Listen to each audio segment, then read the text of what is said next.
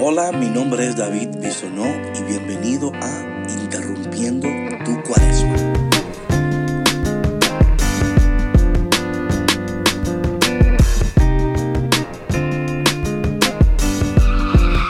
¿Cuántas veces tengo que perdonar? Hola y bienvenido a otro día de Interrumpiendo tu Cuaresma.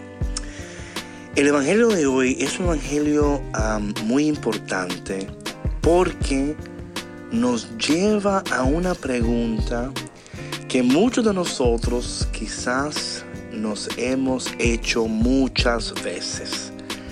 ¿Cuántas veces tengo que seguir perdonando? Y esta es una pregunta muy buena. O sea, es buena porque lo primero que quiero decir es que cuando Pedro pregunta esto, por lo menos está, está preguntando, ¿verdad? O sea, tiene, tiene una conciencia de que él entiende que es importante perdonar. Pero Pedro está buscando eh, limitación, ¿verdad? Y es como yo creo que muchos de nosotros, ¿verdad? Eh, decimos, ya no aguanto más, hasta aquí, ya no soporto más. Si él cree que lo voy a perdonar, si ella cree que yo la voy a perdonar, no sabiendo que en ese proceso el que se hace más daño o los que nos hacemos más daño somos nosotros cuando no queremos perdonar. Ahora bien, eh, quiero tomar este momento para decir que muchas veces hay un peligro cuando alguien te quiere apresurar a perdonar. Déjame explicarme, por favor, porque entiendo de que tenemos que estar prontos para perdonar, ¿no?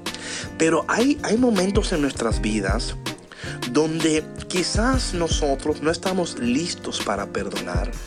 Y lo peor que tú puedes hacer a una persona o decirle a una persona es, que tienes que perdonar y tiene que ser ahora. Porque es imposible eh, dictar en el corazón del otro. Pero sí yo entiendo que el perdón es importante, pero también entiendo que el perdón es un proceso. Y yo quiero ofrecerte en, este, en estos minutos que tengo contigo maneras prácticas de perdonar. Y yo entiendo que el perdón sucede en tres etapas no de manera exclusiva, puede suceder en otras maneras, pero de la manera en la cual yo entiendo y en la manera en la cual yo trato de dirigir las personas espiritualmente y pastoralmente. El perdón sucede eh, cuando lo hablas, o sea, por tu boca, sucede en tu mente y por último sucede en tu corazón. Por tu boca, tu mente y tu corazón. Ahora bien, esto no quiere decir que empieza por la cabeza, por... no, no, no, porque muchas veces, escúchame bien, aunque tú lo hables, esto es importante porque recuerda que lo que tú no dices se queda adentro de ti. Quiero que tú veas la falta de perdón como, como eh, toxin, ¿verdad? Tóxico que tienes en tu interior. Y conforme lo vas estás perdonando y hablando, estás, ¿verdad? esas, cosas tóxicas de ti están saliendo de ti. Entonces puede ser que tú te decidas a decir con tu boca te perdono. Pero quizás tu mente todavía está luchando con lo que tu boca está diciendo. Y quizás tu corazón todavía no ha resuelto todo el dolor que siente. Y es por eso que en esto del perdón, yo le voy a aconsejar a ustedes el sacramento de la reconciliación la confesión. ¿Por qué? Porque conforme tú vayas confesándote en la confesión, tú vas a recibir una gracia y la gracia de Dios opera particularmente, pero no únicamente, en tu alma. Y es ahí donde tú tienes que recibir la sanidad que tú necesitas de ese perdón que tú no puedes dar verdad? Entonces, la, la confesión es muy importante porque en la confesión tú recibes la gracia que tú necesitas para poder permanecer en el proceso del perdón. Así es que he hablado mucho, pero para mí era muy importante que tú entendieras que el perdón no es fácil, pero es posible. Pero que también el perdón es un proceso. Y yo no sé dónde tú te encuentras en este momento de tu vida, en este proceso de perdón. Pero te voy a decir algo, que aunque parezca difícil, tú lo puedes hacer. Padre, te damos gracias en este día por tu palabra, por tu gracia, por tu misericordia. Ayúdanos, Señor, a perdonar como tú perdonaste. Ayúdanos a amar como tú amas.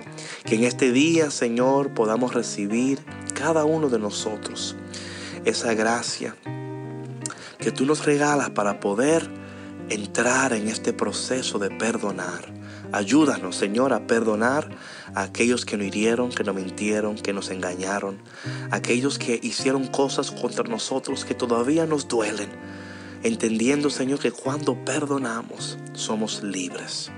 Te damos gracias, Señor, por tu palabra, por tu amor y por tu perdón. Amén. Bueno, mi gente, gracias por estar conmigo en esta Interrumpiendo tu Cuaresma. Te voy a pedir, por favor, que compartas el podcast con tus amigos, con tus amigas, que uses el hashtag interrumpiendo tu cuaresma y que puedas invitar a otras personas también a conectarse con nosotros. Recuerda que puedes escuchar el podcast yendo a davidbisonó.me, davidbisonó.me y ahí podrás encontrar todos los enlaces para escuchar y compartir. Nos vemos mañana de nuevo en otro día de Interrumpiendo tu Cuaresma.